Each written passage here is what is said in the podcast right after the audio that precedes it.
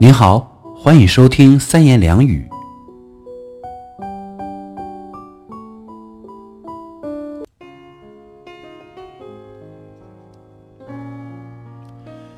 您好，接下来我们来分享合理的约束与限制。有一个幼儿园处在闹市区，周围是街道和马路，车水马龙，交通繁忙。家长往这里送孩子都很担心，但是孩子们可不管这些，他们在园子里爬高爬低、追跑打闹，完全不把园子外面的汽车当一回事儿。可是有一天，幼儿园要整修，围墙要拆掉，园长和老师都很担心，担心孩子跑到街道上闹出事儿来。结果却发现，在拆掉围墙后，孩子们反而不敢乱跑了。他们都聚在园子中央做游戏，有的望着外边飞驰而过的汽车，还露出怯怯的样子。为什么会出现这样的情况呢？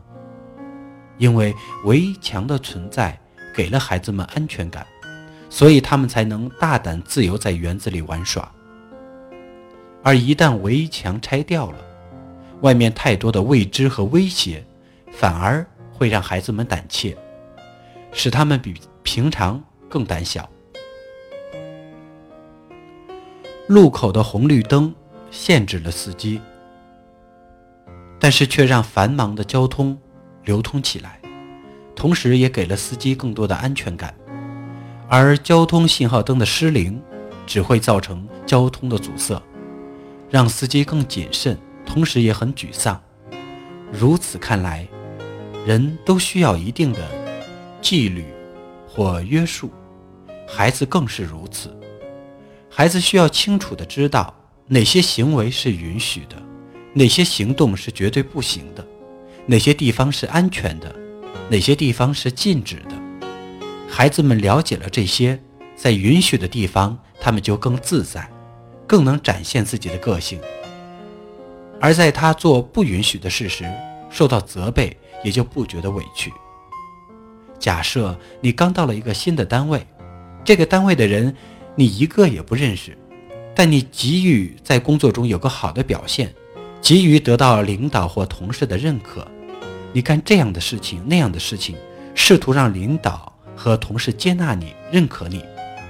设想你遇到下面两种情况：第一，无论你干什么事儿，都没有人批评你，大家对你干的事情不置可否。或者，无论你干什么事情，所有的人都说好，都冲你竖起大拇指。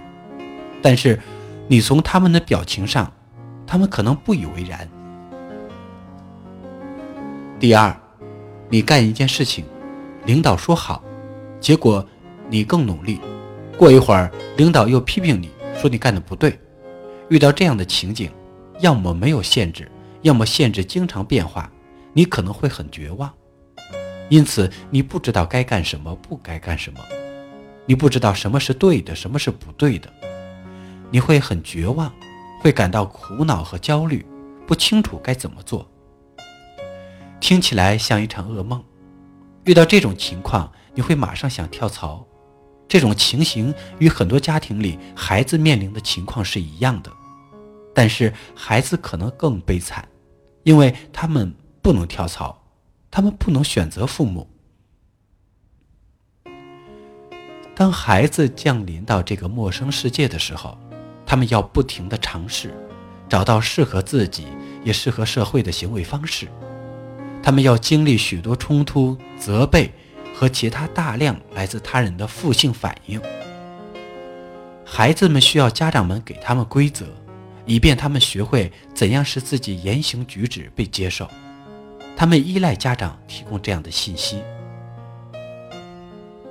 但是这样的信息不宜过多。